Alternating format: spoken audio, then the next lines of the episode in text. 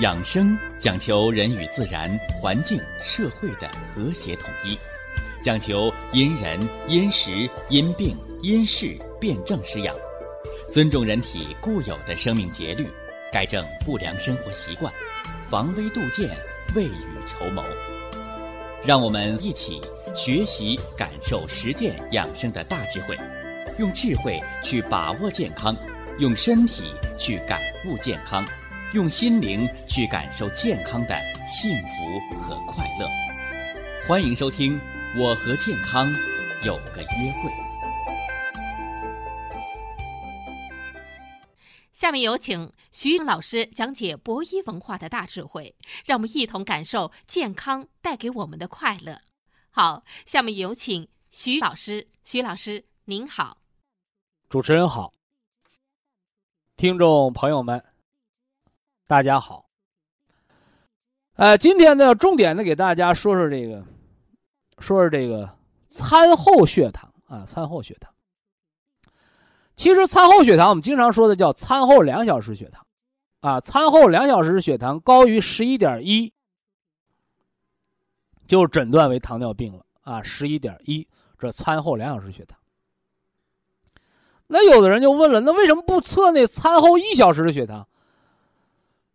你餐后一小时的血糖肯定比两小时要高，那么为什么要测这个餐后两小时血糖？也就是告诉你，你餐后两小时血糖自我代谢能代谢到十一点一往下，就说明你的代谢糖代谢是平衡的。你代谢不下来，两个小时了，你血糖还没恢复到十一点一，高于这个值，那你就可能成为糖尿病人群。那这怎么回事呢？我说糖尿病不是吃糖吃的，啊，不是吃糖吃的。你肉吃多了，你也得糖尿病，是不是啊？哎，换而言之来讲呢，你蛋白质吃多了，你也得糖尿病，啊？为什么？因为糖、蛋白质、脂肪，这是人的能量物质，而血糖是直接能量物质，啊，直接能量物质，是不是？所以能量摄入的种类。糖尿病不限制饮食的种类，啊，有的啊，糖尿病不能吃水果啊，啊，糖尿病吃中药都不能吃带蜜的玩意儿的，这都是没文化，啊，没文化哦。糖尿病限制的不是饮食种类，而是摄入热量的总的能量。就像我讲了，你肥胖病人，你说我一口糖不吃，我天天吃两碗肉，你能量数值热量也特别高，你代谢不了了，你继续肥胖。你不还是加重糖尿病吗？所以大家一定要明白这一条。除了能量摄入的种类之外，还跟进餐速度有关，是吧？你像糖尿病人，你吃饭过快的，你往往糖尿病不容易康复治疗。所以我给大家讲了糖尿病的饮食：第一，总热量摄入要限制，种类我们不限制啊，什么水果啊、蔬菜，你你正常都可以吃啊。尤其是米饭要正常吃，主食一定要占到整个食量的一半因为吃米饭。吃面包，吃这个馒头、面条，你吃五谷杂粮，你才有骨气，是吧？我们中医说叫髓骨精微啊。你不吃主食，你就没有了骨给谷物给你提供的骨气，没有了骨气，你就没有了阳气。人没有阳气，你就没有生命的力量了。这一定要搞清楚。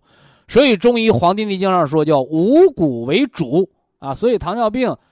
减少主食或者停掉主食，单吃蔬菜水果的，这是非常可怕的，啊，只会把病搞得越来越糟糕，啊，会越来越糟糕，啊，这是人的饮食结构的问题啊，饮食结构的问题。那么再一个呢，就是饮食速度，大家你注意啊，你细品一下，吃饭越快，饿得越快，吃饭越快，血糖越居高不下，所以吃饭这个事儿，它是整个养生当中非常具备。文化内涵的一件事儿，是不是啊？所以孔老夫子说叫“食不厌精，脍不厌细”，啥意思？“食不厌精”就是吃东西一定要吃精细的，“脍不厌细”就是把那肉一定要切成细，哎，不要大块吃肉，大碗喝酒，那早晚糖尿病的事儿 啊！你年轻元气足，没消耗完呢，你没得，到中年糖尿病都来了。所以糖尿病别跟我提遗传。啊，你得了遗传性糖尿病，你能换爹换娘吗？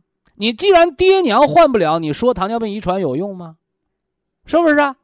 所以说，糖尿病不是祖传的，而是你后天把它这个环境造成了，它才能发作糖尿病。糖尿病叫生活行为性疾病，啥意思？就是告诉你后天干预的重要性，而别老怨爹怨娘的。除非你生出来就是糖尿病，这没办法，是不是啊？你先天不足严重的糖尿病，你但凡是后天得的，三十岁、二十岁之后得的，都是跟你后天的饮食、运动、情志、生活有关。所以，既然是后天环境。让你那个糖尿病发芽了，那你后天改变这个环境，改变脏腑的平衡，你就可以预防，可以康复。所以糖尿病病人不要悲观啊，不要悲观。那么，这个饮食速度它和糖尿病之间的关联是什么呢？现代医学研究了啊，说细嚼慢咽可以促进人的唾液淀粉酶分泌，而人的唾液淀粉酶分泌。它直接刺激人的胰岛素分泌和增加胰岛素的活性，所以在这儿我们就打个广告啊！我说糖尿病人，糖尿病的病人，你想减少胰岛素的用量吗？是吧？你想减少糖尿病的降糖药的使用吗？啊，那你增加唾液淀粉酶的分泌吧，因为唾液淀粉酶就是促进胰岛素分泌最好的，还不用花钱的自己的良药。啊，怎么促进分泌啊？啊，说人那个喂狗，你敲盆，巴甫洛夫那个狗流哈喇子的反射，是吧？哎，人也可以条件反射。吃饭之前上了桌子别着急吃，啊，先欣赏一下这桌子的美味。哎，馋的嘴里流口水了哦，我的胃肠准备好了，好了，下面挑起来吃的啊，细嚼慢咽，一口饭嚼足三十六下，唾液淀粉酶充分的分泌，对不对？所以细嚼慢咽就是促进胰岛素分泌。反过来呢，人家那个半碗饭没吃了呢，你两碗造光了，你吃的又快，唾液淀粉酶又被分泌，你摄入的总热量又高，胰岛素又不够，你不得糖尿病谁得？所以胡吃海塞的，吃饭呢恨不得嘴里长出个手来把饭都搂进去的，这人都容易得糖尿病。你说我还没得，没得，你接着这么吃，早晚得。哎，这就是中医的经验科学啊，中医的经验科学。所以细嚼慢咽，饮食速度，饮食的细，啊细，你不能有人说我牙不好，牙不好你修牙去，是吧？你说你换一副假牙贵啊，你还是得糖尿病，你后半辈子治不完，哪个贵啊？啊，所以人要长期有打算。呃，另外呢，糖尿病的饮食啊，哎，我们常说饥一顿饱一顿得糖尿病，那糖尿病的饮食怎么办？哎，我给大家讲中医健康管理的知识，说过。三四五顿饭，六七八分饱，所以咱们糖尿病病人怎么着？哎，你把那吃饭速度变慢，啊，另外呢，少吃勤吃，啊，你包括那个北方，啊，北方的老人是吧？啊，说那个农忙的时候啊，一天三顿饭啊，干不干三顿饭是吧？能忙。说到冬天呢，干活少了啊，好多老人家一天两顿饭，这是毛病啊，毛病。年轻人吃两顿饭问题不大，而年老了，你的脾胃功能弱了，你两顿饭饥一顿饱一顿的，你糖代谢一不平衡就容易得糖尿病。所以人到老年你别怕麻烦，是吧？你想啊，人活着才吃饭，等人死了还吃吗？不吃了。所以告诉大家，吃饭呐、睡觉啊、走道啊，是活人的专利，是人生最快乐的事儿，是吧？所以人别怕做饭麻烦啊。人到老年六十岁往上的，我建议你啊，没糖尿病的，你吃六顿饭，你得不上糖尿病；你得上糖尿病的，一天吃六顿饭，你慢慢你糖尿病能好。这六顿饭怎么吃啊？除了一日三餐之外，哎，在这两餐之间呢，你加点水果，加点零食，是不是啊？小孩别吃零食，小孩吃零食脾胃弱，把脾给吃坏了。而人到老年了，你适当的吃点零食，反而调养你的脾胃。所以我说，别怕麻烦，三四五顿饭，六七八分饱，保证整个饮食营养摄入的一个慢性平衡，那么对糖尿病血糖平稳，对你将来减药啊、减胰岛素都大有帮助的啊，大有帮助的。那另外呢，调糖尿病就得调肝脾啊，啊，调肝脾，是吧？调肝。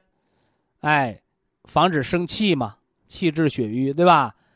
哎，防肝气犯胃啊，健脾呢，啊，让我们吃饭有滋味有胃口，啊，既不会厌食，也不会暴饮暴食，这是脾好了，你吃东西就有味道了，而且不会吃的味道太重，啊，但凡那口重的人，其实不是你口重，是你元气太亏，脾气太弱，嘴麻木了，不知道味道，所以说靠咸了辣刺激味道，所以我们喝保元汤啊，吃原花青素，慢慢的，哎。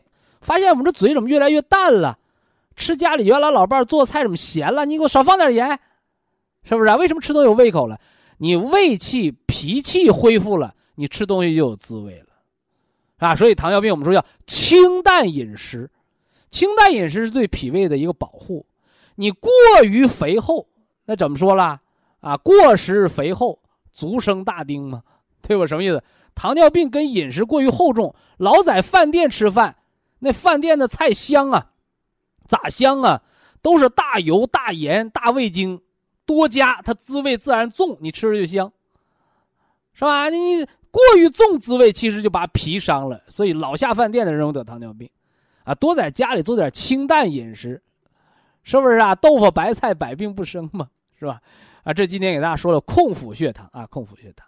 以下是广告时间。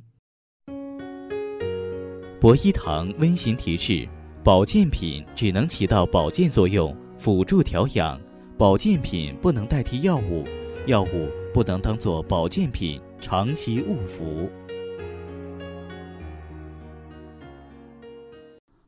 哎，给大家来举例说明，啊，经络疏通对糖尿病康复的重要作用。我们已经给大家讲了。糖尿病的由来，是不是啊？啊，为什么起了这么一个不文雅的名字？哈哈，这这病名里边带着尿，啊，原来糖尿病最早的发现是尿中有糖，是吧？有蚂蚁啊去舔食人的那个尿，啊，尿里边有糖分，所以蚂蚁喜欢吃。哎，这是糖尿病的名字的由来。那么糖尿病的诊断标准呢？哎，咱们给大家讲到了控腹血糖的测量，空腹血糖值超过了七点八，哎，你就进入了糖尿病的界限值了，是不是啊？那是不是有了这一条指标，你就是糖尿病了呢？啊，不完全是，啊，还要查一个什么呢？餐后两小时的血糖，啊，餐后两小时的血糖。餐后两小时血糖高过了十一点一毫摩尔每升，哎，这也是糖尿病的一个界限值。所以，什么样的人你是得了糖尿病的啊？要查血糖啊，空腹高于七点八毫摩尔每升，是吧？餐后两小时血糖又高过了十一点一毫摩尔每升，哦，您就够了这个。糖尿病的标准，那为什么血糖会升高啊？是吧？血糖高就得上糖尿病，啊，是什么让人的血糖升高？这个血糖又是个什么东西啊？在这儿呢，咱们给大家要小结几句啊。首先呢，来告诉大家，啊，糖、蛋白质、脂肪，它是人的三大生命。能源物质，在以往的健康知识讲解当中，啊，我们曾经给大家提问过这样的问题，啊，说人是什么做的？啊，人是水做的，人体内的这个细胞水，啊，包括游离水，啊，也就是构成人体的水分子，啊，要占到人体的总质量的三分之二往上。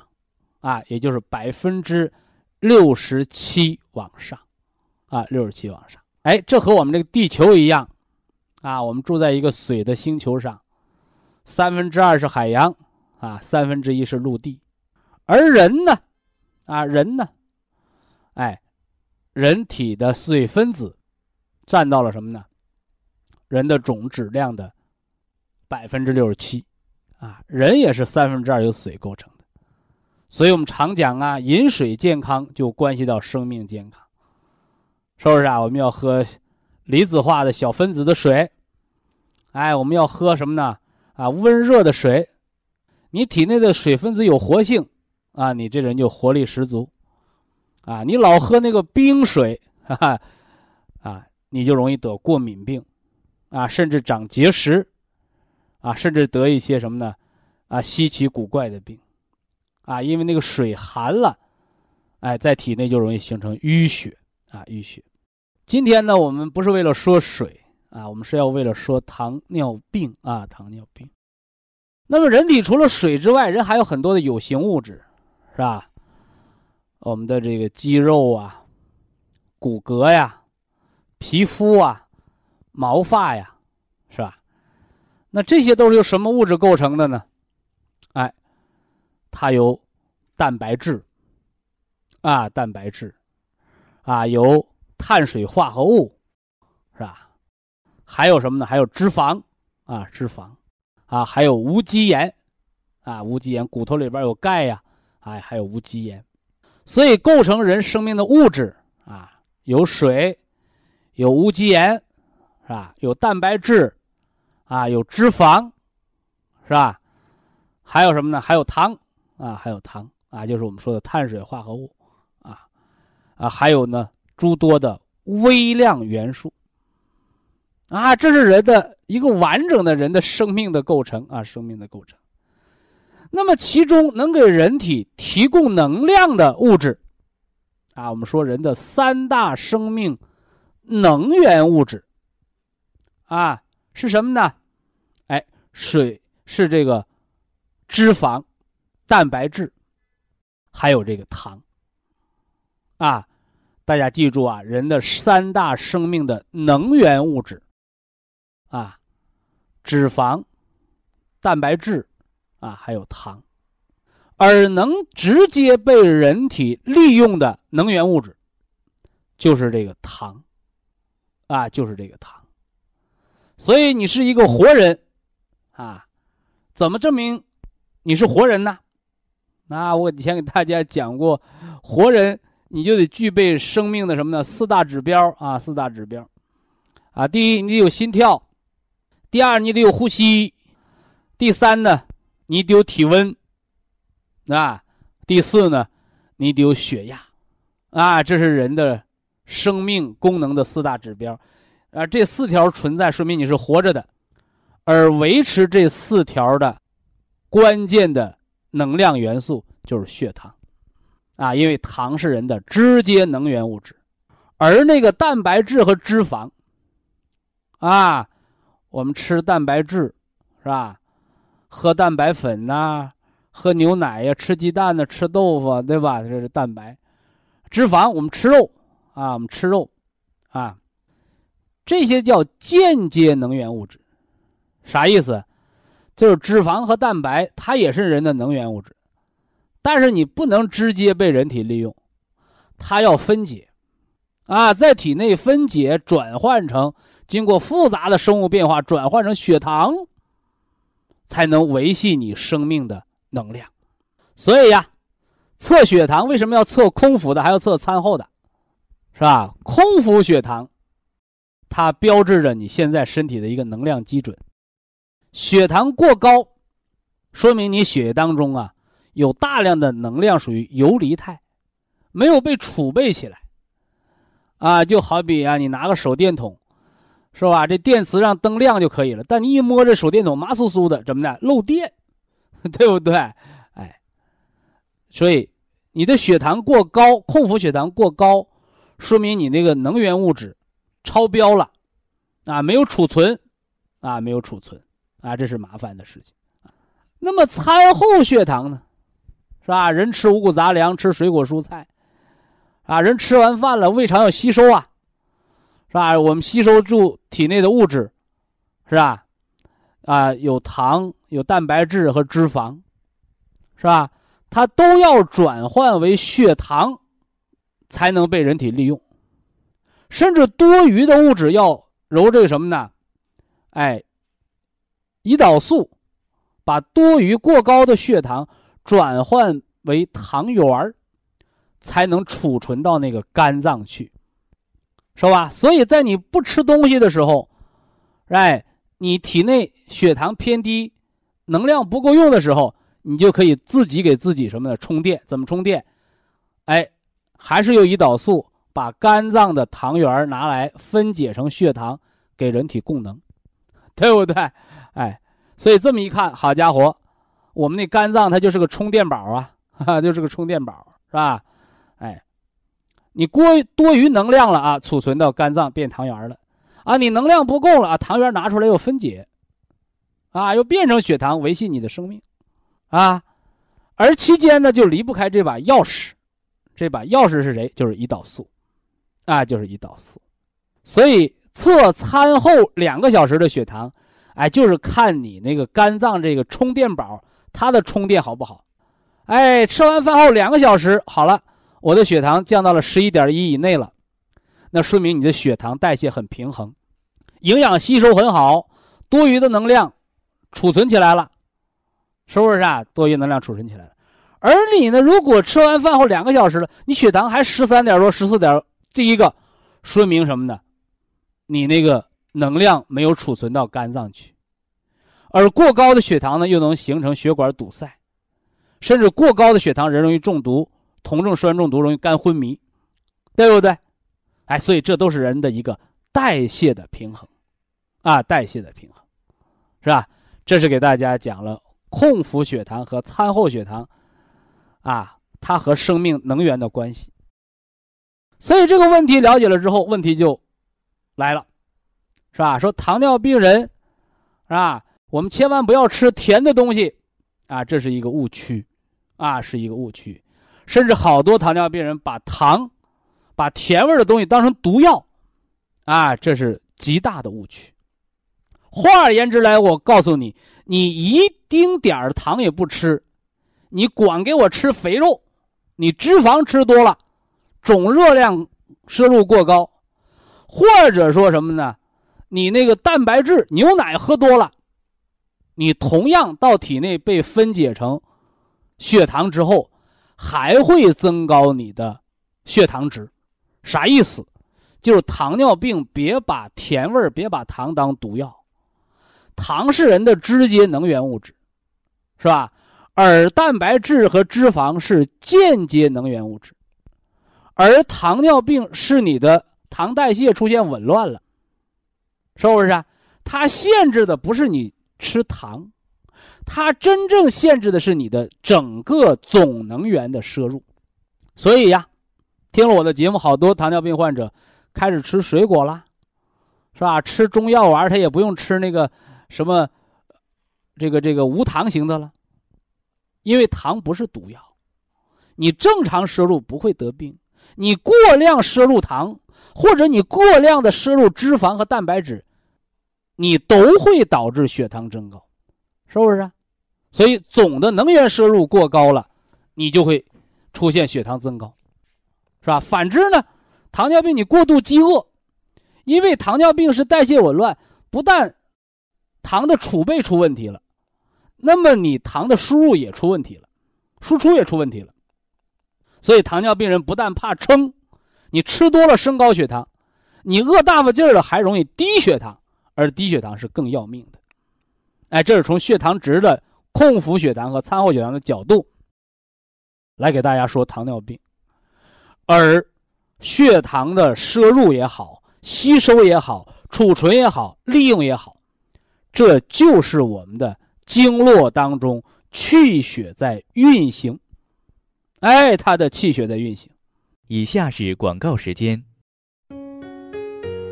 博一堂温馨提示：保健品只能起到保健作用，辅助调养；保健品不能代替药物，药物不能当做保健品长期误服。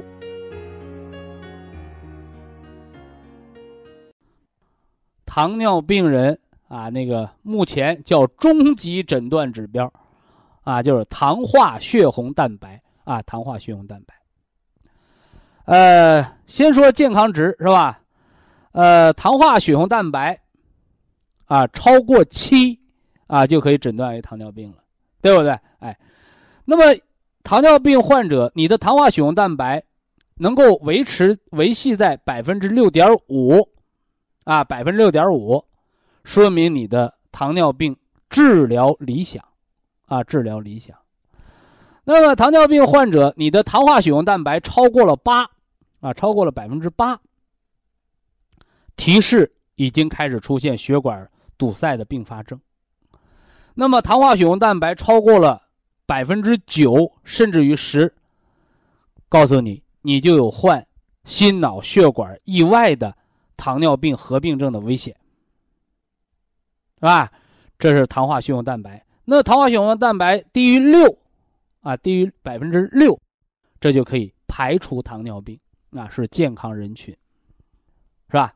这先把一组数值给大家做了啊确认啊，那下面来给大家解释解释这个名词儿，什么叫糖化血红蛋白，是吧？呃，说这之前说这个血红蛋白啊，血红蛋白大家不陌生。是不是啊？血红蛋白是我们红细胞的主要成分，是吧？我们人吸进的是氧气，啊，呼出的是二氧化碳气，而这个气呀，在体内靠谁来运输啊？啊，不是靠水呀，哈哈，不是靠血浆，也不是靠血小板，啊，靠红细胞。红细胞它充满了氧气之后，它就变得鲜红色。哎，鲜红色就是我们动脉血的颜色。等它参与完人体的新陈代谢，把这氧气代谢掉，重新吸进二氧化碳气承载的时候，这个血红蛋白就会变成暗红色。啊，暗红色，可见血红蛋白是人的氧气的搬运工。啊，氧气的搬运工。那么，血红蛋白不但是人氧气的搬运工，它还是人能量的搬运工。那这能量通过什么搬运呢？就是血红蛋白和氧的一个结合度，啊，和氧的一个结合度，啊，那么血红蛋白和这个血糖的结合的比例，就叫糖化血红蛋白，啊，糖化血红蛋白。那当你血糖过高、持续过高的时候，那么血红蛋白和糖的结合率就过高，人的血就偏黏，啊，偏黏。啊，甚至会出现血糖过高的、代谢的酮症酸中毒、肝昏迷的危险。啊，这是给大家解释了糖化血红蛋白。啊，糖化血红蛋白。那么说到这儿呢，还要给大家解释一下啊，就是为什么我们通过测心电图，啊或者测脑电图，我们知道人的心脑功能。因为我们每一个红细胞它都带一个负电荷。啊，都带一个负电荷。啊，打个比方啊，就像一个人提一个小灯笼，一百个人、一千个人、成千上万个人，您都提着这小灯笼，沿着一定的路线在走的时候，那它就变成了一个灯的什么呢？不叫海洋啊，就变成了一条线，红灯笼全连到一起，就连成一条线，像流动的什么呢？一个红灯笼一样，红线一样，是吧？那么同样啊，我们的每个红细胞都带一个负电荷，你带负电荷，我也带负电荷，同性相斥，异性相吸，我们就保证了红细胞不会抱团儿，不会形成小血栓堵塞，是不是？哎，那每个红细胞带电量足，它就精精神神的；红细胞带电量足，它就能更好的带氧气和带糖参与到代谢。而当人缺乏运动的时候，是吧？当人吃的过饱的时候，当人过度劳累的时候，我们体内的红细胞的电荷就会衰减。那这时候红细胞就跟喝醉了酒的那个人一样，是吧？晃晃荡荡，摇摇摆摆，甚至你搀着我，我抱着你，咱们扶着墙，来。结果呢，红细胞就容易什么呢？聚团形成血栓。甚至呢，破裂粘附到血管壁上，形成什么呢？动脉粥样硬化斑块。当然了，这里边还有什么止血反应的参与，还有血脂的参与，就很复杂了。而我要重点给大家说的就是红细胞的电荷啊，红细胞电荷。哎，它的电量会随着人的生命的什么呢？代谢呀、疲劳啊而减退，是吧？也就是我们常给大家说说的那个自由基的堆积。哎，我们为什么补元气要吃长白山、葡萄籽儿提纯的这个原花青素？要吃葡萄仁儿？我给大家讲了，给细胞充电，清除体内的自由基，恢复血红蛋白、红细胞的负电荷，就是给我们的每一个细胞充电。我们的所有的血细胞都电量十足的时候，人就变得精精神神的，吃饭也有胃口，睡觉呢也踏实，哎，走道呢也精神抖擞。啊，这是人的外向，而内向就是你细胞体内的垃圾、自由基清除掉了，细胞又恢复了原来的电量和电力。哎，所以这是我们好多糖尿病患者问到说：“徐老师啊，啊，我吃那个葡萄籽提取物原花青素，我看了说明了，它能抗疲劳，能够提高免疫力，他也没说它调节血糖啊。”我说：“没错啊，它不降糖。”但是，当你的体内的自由基被清除了，你的红细胞电量十足了，你细胞有电量的时候，你的代谢自然而然就恢复了。所以，这是恢复元气和人体生命代谢之间的关联。吃葡萄籽儿提纯的，具有细胞什么呢？电能，哎，清除了自由基的堆积。让每个细胞的电量十足，不抱团不形成血栓，啊，不迷迷糊糊的，是不是啊？哎，这个就是我们整个血管当中它的血液动力学的改变，是吧？西医叫改善微循环，改善血氧饱和度，是不是啊？而中医告诉你，就是补足了元气。哎，就是你的元气的补充，所以补充元气有什么好处？啊，它不是治病。哎，它就三个好处：吃饭香，睡觉踏实，啊，人走路有精神。哎，这是我们糖尿病患者经络疏通补元气的好处。那么元气足了，就能滋养五脏。哎，你的细胞带电了，没有垃圾了。它在脉管当中自由流动，不单是血液当中的脉管畅通，那么细胞与细胞之间的组织液、淋巴液、体液、肠液，人体内一切可以流动的物质，它就都畅通了，是不是啊？排泄垃圾畅通，营养代谢畅通，哎，这是我们吃原花青素来给人的生命细胞供能。来补充元气，来让人消除疲劳感，是吧？让人精力充沛的关键所在，啊！希望大家明白这个道理啊，明白这个道理。那这是给大家讲了糖化血红蛋白和细胞带电之间的关系啊，细胞带电之间的关系。所以糖尿病病人，哎，为什么越吃饭越饿？哎，道理是你吃的多了，你代谢不了了，反而增加了负担，成了毒素，反而会消耗你体内的能量来分解这些过高的血糖。哎，结果呢，越吃越瘦，啊，越吃越瘦，就像中医会儿讲的，就是人吃饭的时候，叫人消化食物，但你别忘了，是吧？人在消化食物的时候需要能量，这个能量需要人提供，所以人吃饭的时候，饭也在吃人，啊，这块不大容易理解啊，大家绕这个弯儿啊。人吃饭的时候，饭也在吃人，人吃饭是人把食物消化吸收了，饭吃人是啥？饭需要人提供能量来分解它，所以叫饭吃人，消耗你的能量。所以呀。饮食要有节制，这是我们养生界所倡导的。为什么要有节制？哎，就是刚才那句解释，是不是啊？人吃饭，饭也在吃人。多吃多占，胡吃海塞，富贵病提前完蛋的结果是啥？不是你中毒了，是你吃的太多了，你就需要再多的能量去消耗它。而你需要的再多的能量也消耗不掉你吃进去这么多的营养的时候，这些营养就成了毒素、垃圾、废物、废料，就会堵塞血管是不是啊？就会产生什么呢？毒害。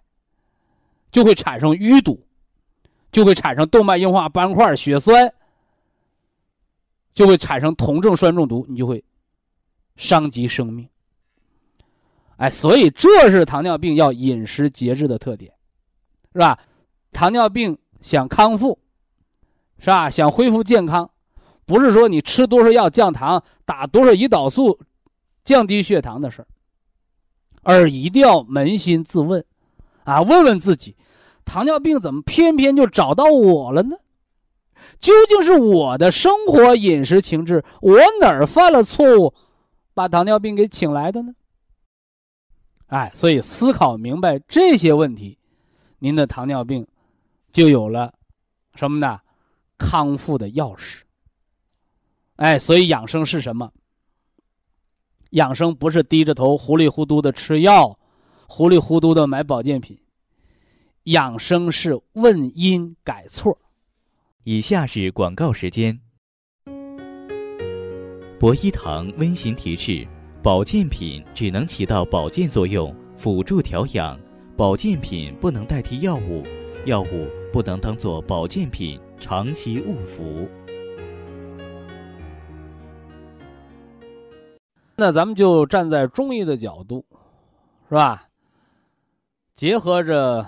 天地自然，啊，结合着人的吃喝拉撒啊，啊，说说这糖尿病，啊，糖尿病到底是怎么得上的？啊，现在好多听众朋友一问糖尿病，先回家查族谱去了，啊，遗传吧，是吧？爹妈有没有糖尿病？是吧？爷爷奶奶有没有糖尿病？我说你查它干什么？是吧？你就百分百的确定了，你是遗传的糖尿病。请问遗传可以改变吗？是吧？你费了那么大天事，就证明你这病不可治了，不治之症了。你那个努力不就等于零吗？是吧？所以啊，我们不能说说这个糖尿病的遗传呢，没有任何的意义啊。这人有糖尿病，你不让他结婚，不让生孩子，对不对？那么告诉大家啊，人啊，特别是咱们的祖先啊，我们聪明的中国人，我们都去努力的改变可以改变的东西。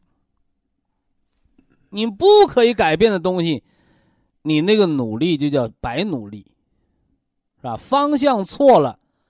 你越努力，那你离目标就越远，啊！正所谓，不撞南墙不回头，啊！不到长城心不死，是吧？所以糖尿病研究遗传，你就研究到牛角尖里去了，没有任何的意义，是吧？所以在这告诉大家，第一条，我不反对糖尿病的遗传学说。那第二条，我告诉你，你研究糖尿病的遗传。对于治疗康复没有啥意义，是不是啊？瞎子点灯白费油，你白忙活呀，是吧？就像我们说遗传病，这人生出来娘胎里就带这个病，你怎么治？没法去治，那你还研究它干什么？无用功，浪费时间，浪费生命，浪费金钱，是不是啊？那么第三个呢，又说到了这基因，是吧？糖尿病的基因人人都有，所以说你就不用遗传了啊，人人都有，只不过是条件成熟了才能得上糖尿病，哎，而都有糖尿病基因，绝大多数人是一辈子不得糖尿病，没给你糖尿病基因成熟的机会，所以这才是我们养生的制药关键。那糖尿病究竟是怎么得的呢？我们文化给它概括出了三条，是可以改变的三条，是不是啊？所以什么叫智慧人生啊？哎，就是我们发现了问题，解决了问题，这才叫智慧人生。啊，你说我发现了问题，发现了解决不了的问题，那是愚昧的人生，啊，浪费的生命的人生。呃，糖尿病怎么得的啊？文化概括为三条啊。呃，一呢叫吃出来的糖尿病，啊，二呢二叫累出来的糖尿病，是吧？三呢三叫想出来的糖尿病。是吧说这三条原因和人的经络疏通有什么关系啊？哎，别着急，啊，我给大家慢慢道来，经络是气血的通道，是吧？内部沟通着五脏六腑，外部呢连接着四肢百骸，所以经络啊是人体气血畅通的保障。而糖尿病呢，恰恰就是因为五脏六腑的沟通出了问题，而糖尿病的并发症，又恰恰是五脏六腑和四肢百节之间的气血流通出了问题。所以，解决糖尿病的核心问题，无论是治好糖尿病，还是预防康复它的并发症，那么从中医的角度来讲。核心问题就是解决经络畅通、气血平衡的问题。挨这咱们给大家概括的讲。那么在详细分析之前，啊，还要给大家啊一个什么呢？叫一个概念吧，是吧？就是糖尿病是慢性疾病，是吧？什么叫慢性疾病？是吧？我常给大家举那个。慢性支气管炎的例子，啊，说我昨天呢着凉了，咳嗽了，咳嗽一天就好了，你说我能得上气管炎吗？啊，得不上。说天天着凉，天天咳嗽，一咳嗽就一个月俩月这么咳嗽，咳嗽好几年了，能得上气管炎吗？我告诉你，准跑不了。啊，有可能气管炎得上了，有可能肺气肿都得上了。所以啊，这个慢性病的定义啊，我拿慢性支气管炎的定义抛砖引玉，咱们一会儿要引出糖尿病的中医学的定义。现代中医学对糖尿病的认识啊，可谓世界领先啊。好，先说这个慢性支气管炎的定义啊，每年冬三月。哎，时间啊，冬天三个月，事件啊，咳嗽咳白色泡沫样痰，咳痰喘，咳三个月，连续三年往上，这就定了慢性支气管炎。我给大家细分析分析啊，首先这个慢性病，是吧？成病啊，就你做病。你最起码得三个月没好的病，这个病叫做下了，啊，叫做病了。那么做成了慢性病得三年，啊，得病仨月，转慢三年，啊，大家一定要明白这个定义啊。这是我们通过举慢性支气管炎病的这个定义，来说说我们中医对糖尿病的认识，是吧？我以前给大家举过那个假糖尿病的病例，啊，有的假糖尿病，啊，呃，被乱吃降糖药，啊，给治成了真糖尿病，啊，那话怎么说了？啊，叫假作真实，真亦假，是不是？啊？哎，这是《红楼梦》里的话啊。其实人生也是这样的啊，真真假假，是吧？有那儿女不是亲生的，啊，你像亲生的一样疼养，那么长大了比亲生的更孝顺，是吧？有那儿女呢，确实是亲生的，啊，也是辛辛苦苦养大，是吧？到大了，啊，啃老不孝，你到老了他不管你，啊，所以那亲生的还不如路人，啊，你说你养他有什么用？对不对？所以说这人生真的假有那么重要吗？啊，有时候真的没那么重要，是吧？哎，那么下面说说这个假糖尿病，什么叫假糖尿病？哎，假糖尿病啊，在现代医学当中还有一个很漂亮的名字啊，叫应激性血糖增高综合症。哎，你听这病里边名里边又带个综合症，啊，懂中医的朋友都明白是吧？但凡带综合症，这都是把外国大夫造懵了啊！凡是带综合症的这几个字儿。这个疾病啊，西医都很难治疗，啊，你都得求中医，啊，什么更年期综合症，是不是啊？哎，这个这个颈椎病综合症啊，颈心综合症、颈肩综合症，是吧？帕金森那个综合症，哎，你看，啊，这都是中医的拿手好戏，啊，而相反呢，啊，好多外国医生把它叫啊，世界医学难题，哈哈。啊，正所谓难者不会啊，会者不难。那么，应激性血糖增高综合症，它的表现是什么呢？就比如这个人，啊，受了重大的思想打击，啊，亲人离去，悲伤啊，是吧？啊，或者是重大交通事故撞车了，啊，大难不死啊，吓了够呛，或者受伤了住院了啊。还有包括什么地震呐、洪水呀、雪崩啊，啊，受到灾害过度惊吓，一检查你包括雪山救人，那一救回来血糖特别高，你就能说这人搁雪山上雪崩下完了回来得糖尿病了？哎，不是，哎，是人受到了刺激，因为紧张，哎，导致血糖特别高，一种应激的表现。啊，一种应激受到刺激后的一个过激的表现，叫应激表现，是吧？你包括那个什么心梗的、脑梗的，得完中风，哎呦，哎呀，你血糖高啊，你得糖尿病了吧？说我年年体检血糖都正常啊，是吧？我这次得脑梗是因为心脏房颤，你看人家病人有的都明白，啊，但是医生说不，你就是糖尿病啊，你原来不知道。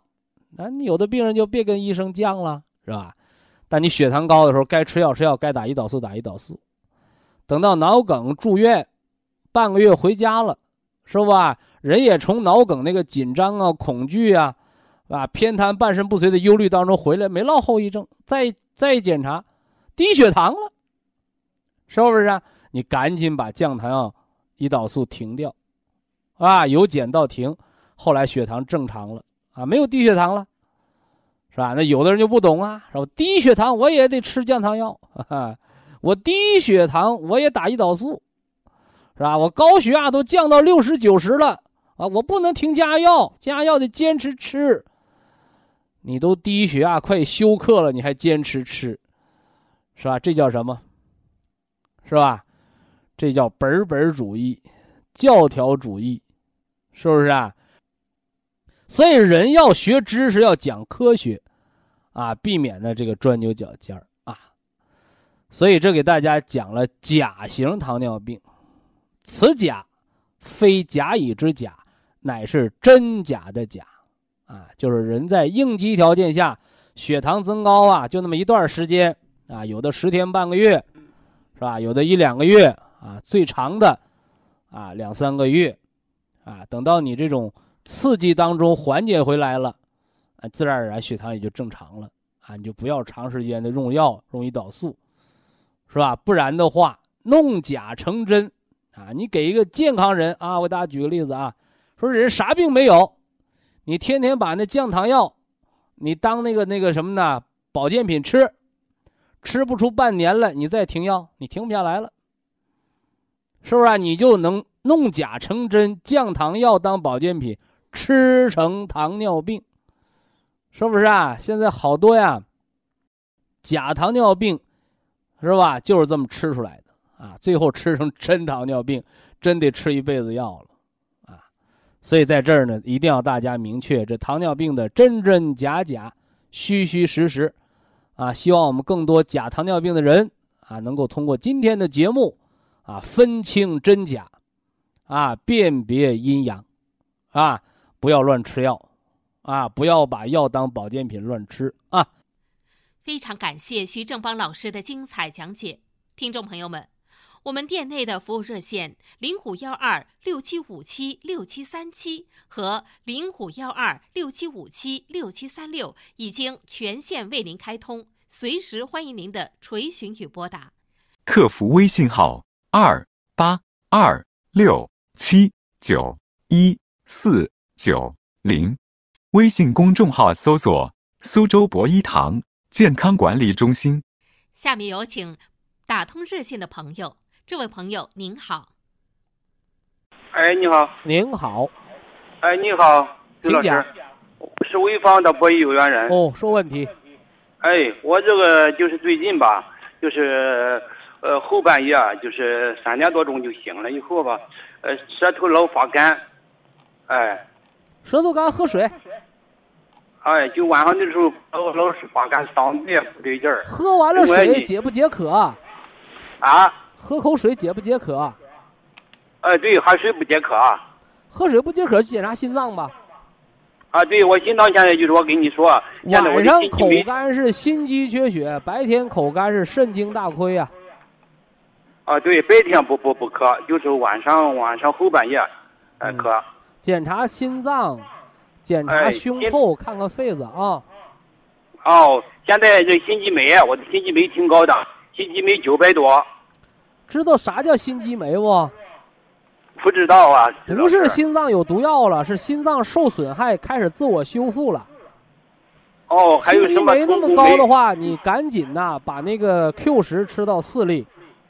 哦，是的哈。就是有的人说，那你心肌酶高，你到医院打个降酶针儿吧，这都不对啊。哦。那不是掩耳盗铃吗？啊。啊，说着火了，我不看，我把眼睛捂上，眼睛捂上，把你烤，把你烤熟了。你心肌酶高，心脏有严重病了，知道吗？要得心肌炎、心包积液了。那那那到医院的时候，他没给我做开五十叫我治 ATP、什么肌酐这一类的。那你查完之后，到最后给定个病啊？对。别对，呃，定出啥病来了？对错的，那医生给你看到底确诊你啥病？他就说心肌劳损。那不还是心脏的病吗？真是。啊。Q 十吃四粒。另外，你劳不劳累呀？你劳不劳损？哦，我原来我吧有个什么病呢？有个进行性肌肌萎缩。进行性肌肉萎缩哪个位置啊？啊，肌肉它就整个的就是腿没劲儿，腘旁也没劲儿，就是运动神经元的问题，说是原来。这个病咋得的？呀哎呀，是外伤啊，还是忧虑啊？你得看情志，是内伤是外伤啊？是吧？哦，也没伤着，也没什么，也没感觉，就突然就就就这样了。人没有无缘无故得病的呀，我说。是是。哪有说我坐那好好的，病来找我？你没打人家，人家就来打你。你不欠人钱，人能打你啊？对对对。对。你这么调啊？你现在肌肉萎不萎缩了？现在？现在肌肉就是大腿两根肉少了。肉少了，我得走走路啊，不就是肉没少，是肌纤维变细了啊。对对，肌肉纤维变细，细到一定程度变成筋了，就叫纤维化了哦。哦哦。呃，我给你调节方案啊，定期三个月检查一次身体啊。调节方案，你现在这个情况，吃九粒普参康三代蓝莓。哎。完了，Q 十四粒。四粒。硒四粒。黑的是补肾精的，红的是养心脏的。心脏问题呀，不在心脏上啊，哦，还是肝血不足啊。所以说有条件配点当归丸吃吃啊。哎，好。当归丸养肝和血嘛。好的，好的。就是你那个什么神经元病啊，说这个病疑难呐，必须得激素治啊，没有没有说没有什么治疗有效方法，那都是唬人的。对对，我都跑过北京，哪里都去过。你你说那些就跟算命先生算你说你一定能活到死是一个道理。那我得这病你们都治不了，你们看啥呀？用你们看呐？嫌你们看了？你得找个大夫，他说的话你还能听懂。完了，他告诉你这病的缘由，你现在本身就是肝血不足，不能养心了。那么肝血是怎么消耗的？跟熬夜、跟劳累有关，跟怒气有关。你是按这些方面调。回后你说哦我也告诉你，我说你这我你这病我治不了了。我说再多有有一毛钱意义吗？什么意义都没有。你嗯不要把病人逼上绝路，一定是要给病人一线生机。在给人在给病人一线生机的时候，你别嗯骗人家钱。你说你这哦病我能治，一次十万块钱，那你那你是拦路抢劫的。你得让人家吃用都都第一个是合法产品，你别上来我就给你个秘方哪儿都没有的，那也是骗钱的你得国家合法的东西，哎哎哦，哎就徐老师啊，哎，我令我的舌头吧，现在就呃老是这个舌肌萎缩，老是有裂纹，中间有一大个沟。那叫中气下陷。哦你这样的人容易得腰托，哦，舌头也大。哎，容易胃下垂、肾下垂。哦，舌头大的话，你就还容易脾大啊，要注意了。对，那个不叫大，叫肿了，哦。叫心，叫心气不足，心阳不足，容易胆小，容易心包积液。对，所以说你的饮食不能吃的太好，晚上一定不能熬夜，哦。可以吃点什么莲子粥啊、百合粥啊，养养心肺啊、嗯。做方法做什么心包经按摩、归西疗法，怎么才能养你的心和肝？嗯。小劳而不能大劳，哦，就适当的动动，还不能过度劳累，把这个肝血哦和心脏才能养好啊。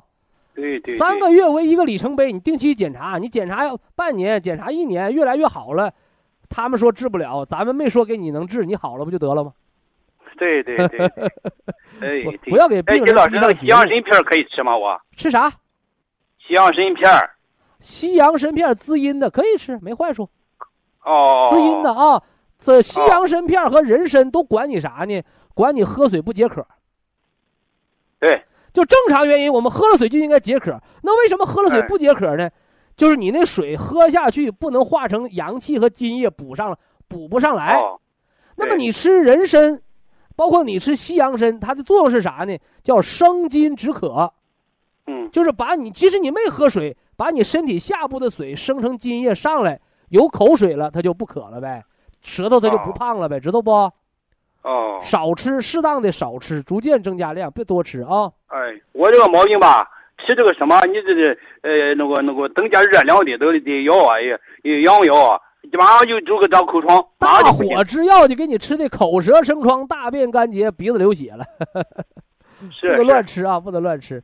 你现在这方案哎调调仨月，好坏你给我打电话，行不行？行行行，我祝你健康啊，祝你健康。哎，哎哎，谢谢啊，哎。好，非常感谢徐正邦老师，我们明天同一时间再会。听众朋友们，下面请您记好，苏州博医堂的地址是在人民路一千七百二十六号，服务热线零五幺二六七五七六七三六六七五七六七三七。客服微信号二八二六七九一四九零，微信公众号搜索“苏州博一堂健康管理中心”。好，非常感谢您的收听，我们明天同时间再会。